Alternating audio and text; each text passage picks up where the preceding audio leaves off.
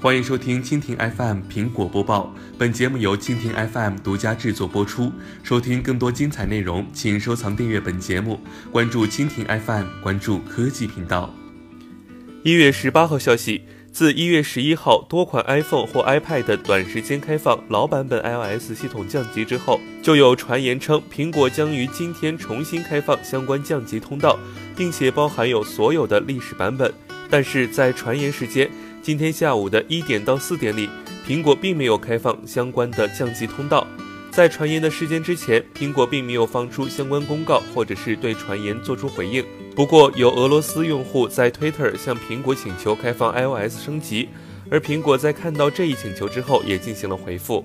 苹果表示，他们很能理解大家想要降级到旧版本的心情，但是他们对此却是无能为力。不过，如果大家升级到新版本系统之后遇到任何问题，他们都将乐意为大家解决。其实，用户集中爆发降级需求，主要因为之前的 iPhone 降屏门事件。随着 iOS 系统的升级，苹果方面私自对用户的 iPhone CPU 进行了降频处理。虽然是以保护用户的电池、保障续航为由，但是在失去了原来的畅快感之后，许多用户并不为此买单。此外，苹果今天也正式宣布。将会在未来的 iOS 升级中加入电池性能限制开关，用户可以自行选择是否需要打开这一功能。以上就是本期苹果播报的全部内容，更多精彩内容尽在蜻蜓 FM。